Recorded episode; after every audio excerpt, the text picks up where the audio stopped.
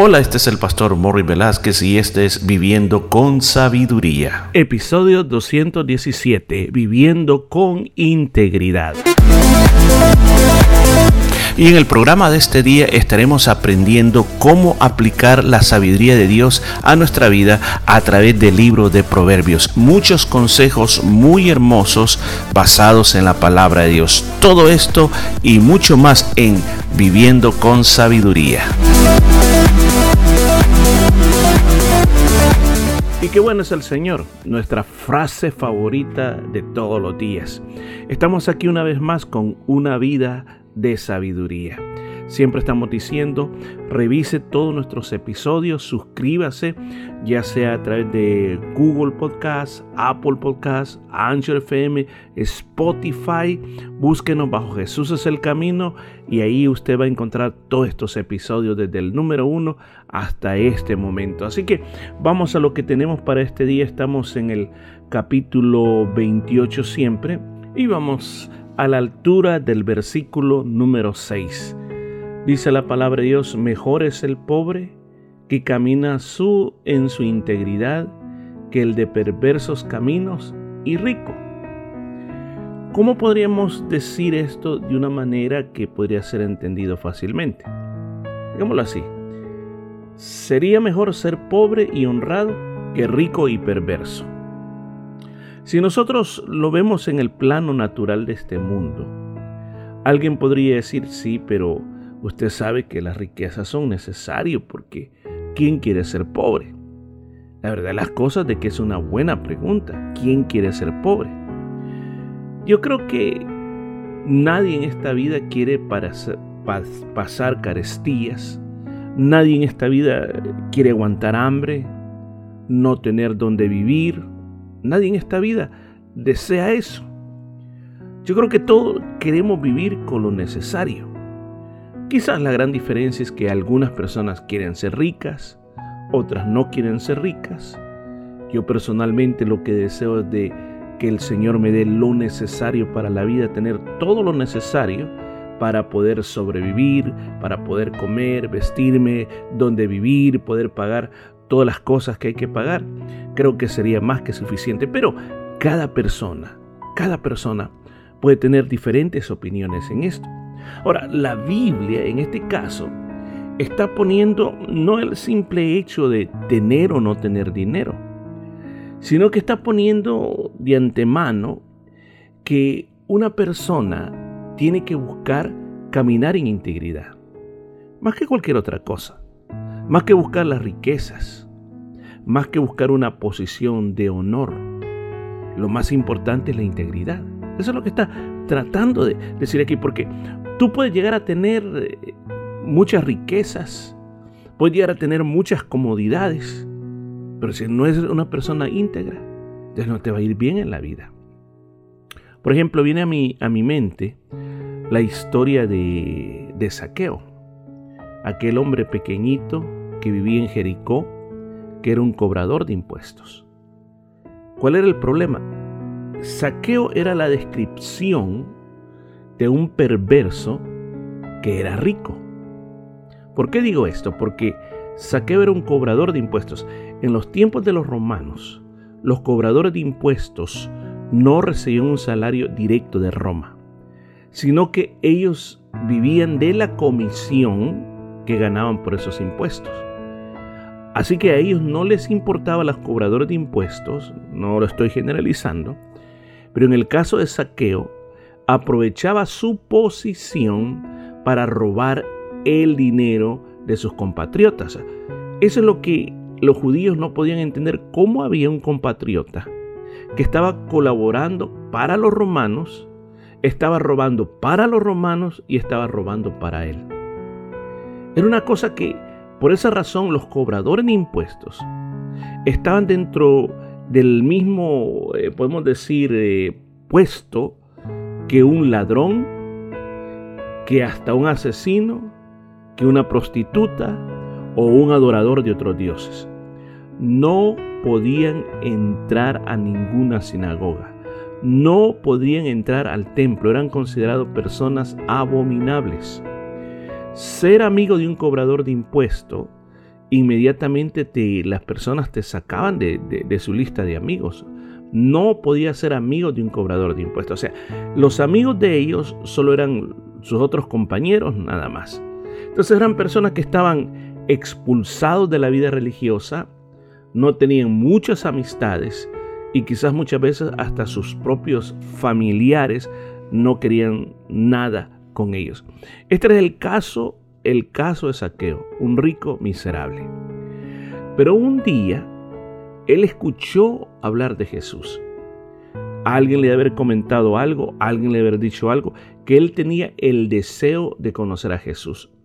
Jesús cuando estuvo en esta tierra, él no puso ningún requisito previo para hablarle a las personas o para reunirse con las personas. Él se acercaba a los cobradores de impuestos, se acercaba a los leprosos, se acercaba a estas mujeres que todo el mundo las despreciaba por el estilo de vida que ellos tenían. El Señor igual les predicaba, les hablaba la palabra de Dios. El Señor no tenía ninguna situación para creerse, aunque es Dios, era Dios y es Dios, pero Él no decía, me voy a contaminar al acercarme a estas personas. Él se acercaba a las personas. Y quizás eso había llegado hasta los oídos de Saqueo.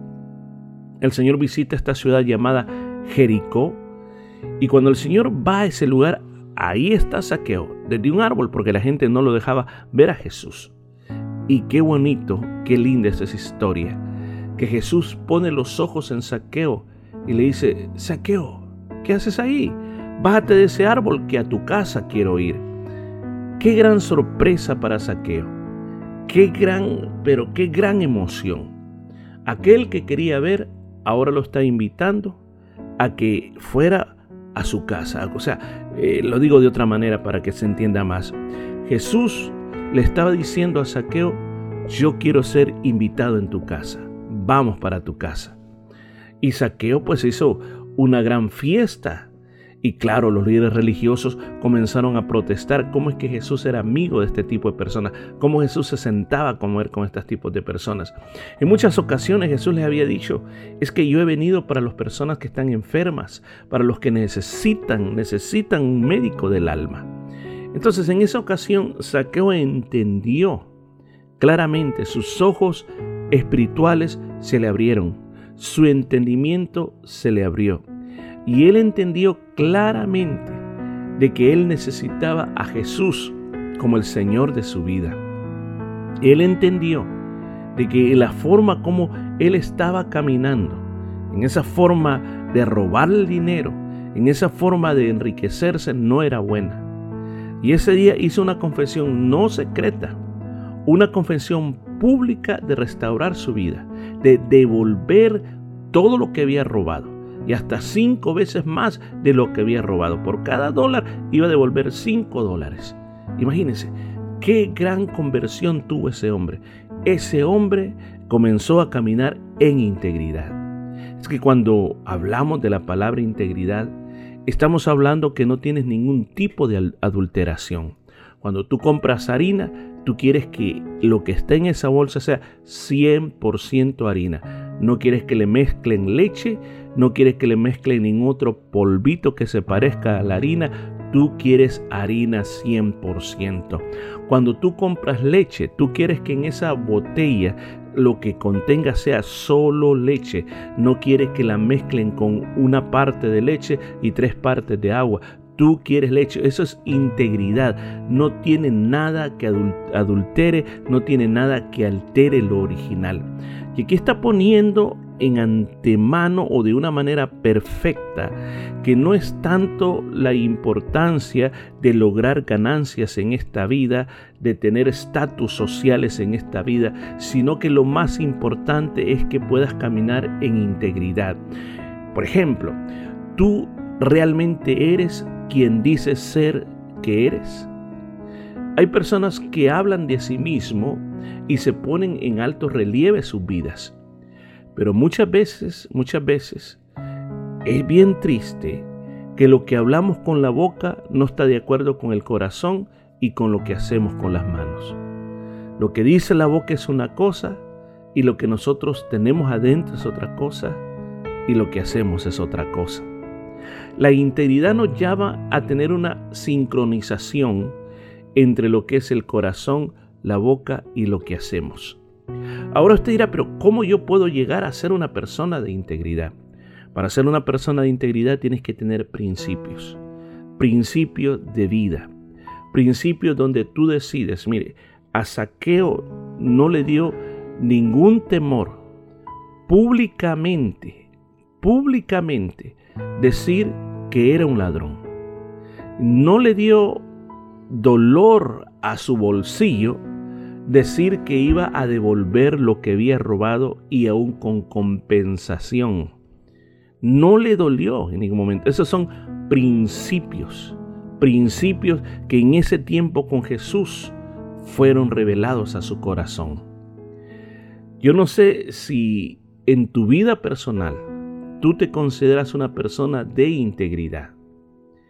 Pero algo que el consejo de este día es de que vivamos dentro de la integridad. No mintamos. Lo que digamos, hay que hacerlo. El Señor Jesús contó una parábola de un padre y dos muchachos. El padre viene al primer muchacho y le dice, hijo, hay mucho trabajo en mi viñedo.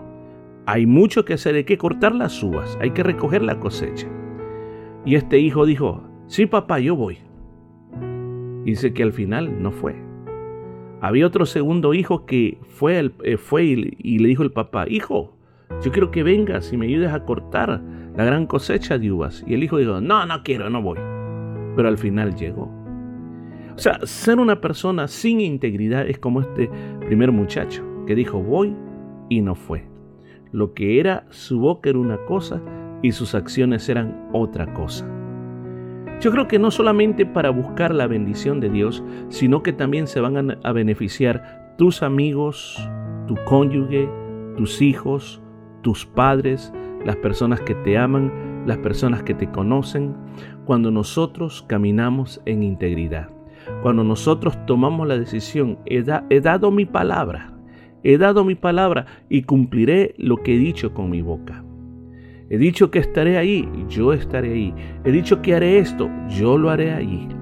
Entonces, ¿por qué no caminar en el camino de la integridad? Tomemos este consejo para este día y que Dios nos ayude a ser personas de integridad.